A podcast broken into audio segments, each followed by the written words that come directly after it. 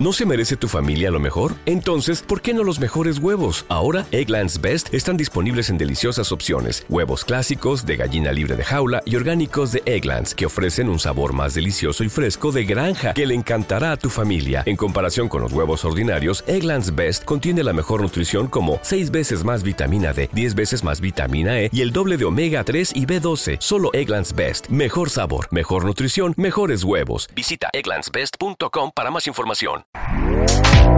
Este podcast forma parte de Evox Originals. Disfruta de este avance.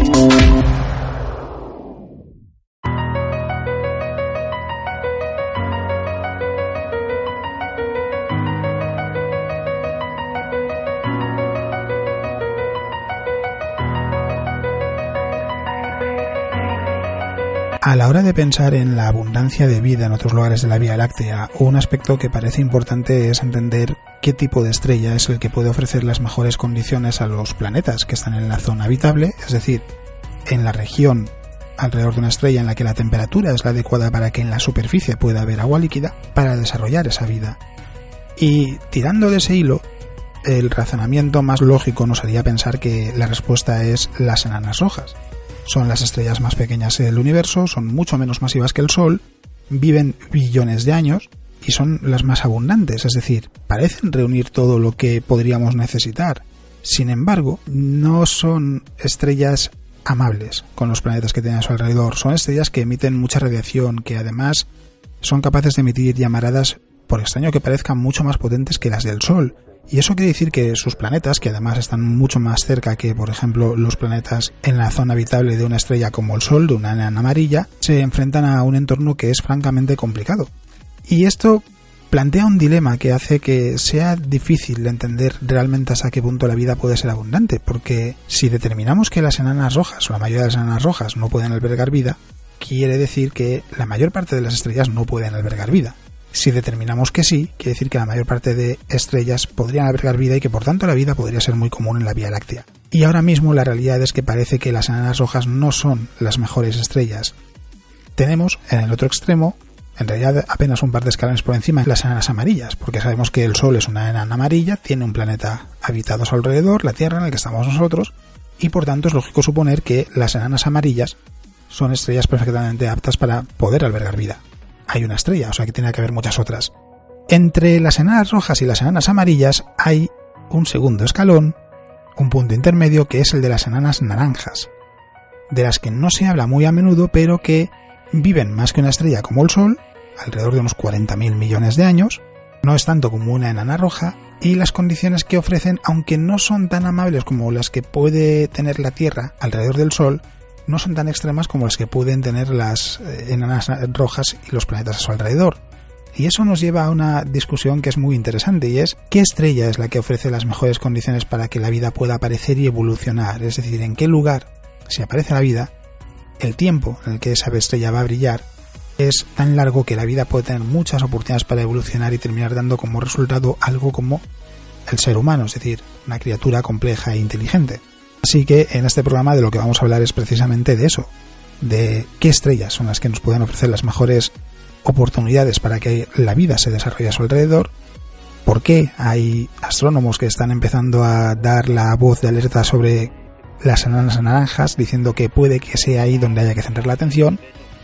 y ver a dónde nos lleva todo esto. Soy Alex Ribeiro, divulgador científico, y esto es Astrobitácora.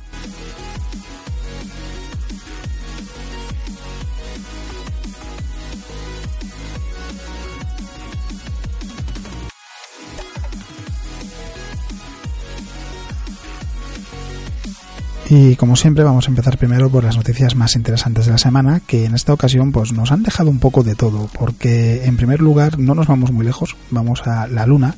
porque un grupo de investigadores ha logrado determinar mejor cómo funcionó la magnetosfera de la Luna antes de su desaparición y han llegado a la conclusión de que en algún momento el campo magnético de nuestro satélite pudo ser el doble de fuerte de lo que es el de la Tierra en la actualidad y eso es muy interesante porque permite entender mejor cuál fue la evolución de nuestro satélite. Hay que recordar que la Luna se formó a partir de la colisión de un objeto de un tamaño similar al de Marte con la Tierra y que desde el principio tuvo un campo magnético que desapareció con el paso del tiempo. Eso es algo que se sabe porque se ha podido observar con las diferentes evidencias que hay, como las ocas que se han traído de la Luna y que se han podido estudiar. Y a esto le podemos sumar ahora que un grupo de investigadores pues, ha logrado determinar mejor cómo fue el comportamiento de ese campo magnético. Hay que recordar también que es muy importante un campo magnético porque en el caso de la Tierra, por ejemplo, sirve para desviar muchas de las partículas del viento solar, es decir, partículas procedentes del Sol, y esto lo que provoca es que se forme por la parte de delante de la Tierra un arco de choque, es el nombre que recibe, y por detrás una magnetocola que se extiende en el espacio y algunas partículas llegan a los polos magnéticos. En la Tierra eso se traduce en uno de los fenómenos más espectaculares que se pueden ver porque se trata de las auroras, tanto boreales como australes, es decir, tanto cerca del polo norte como del polo sur. Y lo más importante, aunque no sea tan evidente, es que la magnetosfera impide que la Tierra pierda su atmósfera. Sin ella, habría pasado lo que se ha podido ver en otros lugares del sistema solar. La atmósfera habría sido arrancada con el paso del tiempo y la Tierra sería un lugar seco y frío, probablemente muy similar a Marte, porque de hecho eso es lo que ha pasado en Marte.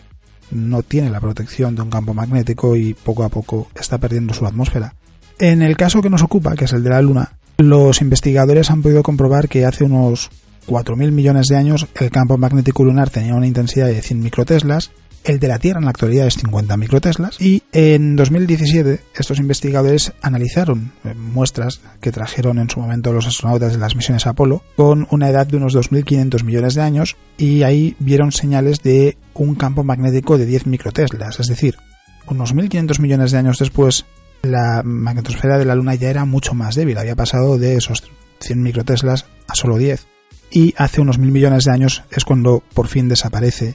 en aquel momento, en 2017, cuando analizan esas muestras, los investigadores plantean que quizás hubiese dos mecanismos diferentes que alimentasen el campo magnético de la Luna. Uno de ellos es el que había generado el campo magnético más intenso, que perduró hasta hace unos 2.500 millones de años, y el otro el segundo mecanismo que habría permanecido activo desde ese momento hasta que por fin desapareció. Pero eh, no era fácil comprobar esa idea porque no se han encontrado muchas rocas de menos de 3.000 millones de años de antigüedad y por suerte entre los muchos fragmentos que se trajeron en las misiones Apolo se detectaron algunos que eran mucho más jóvenes. Allí han encontrado fragmentos de mil millones de años de antigüedad que fueron el producto del impacto de un meteorito en la superficie lunar y por tanto pues se habían fundido y se habían vuelto a solidificar. Eso es una mala noticia porque lo que quiere decir es que los rastros del campo magnético que hubiese en el momento en el que sucedió el impacto. Pues ¿Te está gustando lo que escuchas? Este podcast forma parte de Evox Originals y puedes escucharlo completo y gratis desde la aplicación de Evox. Instálala desde tu store y suscríbete a él para no perderte ningún episodio.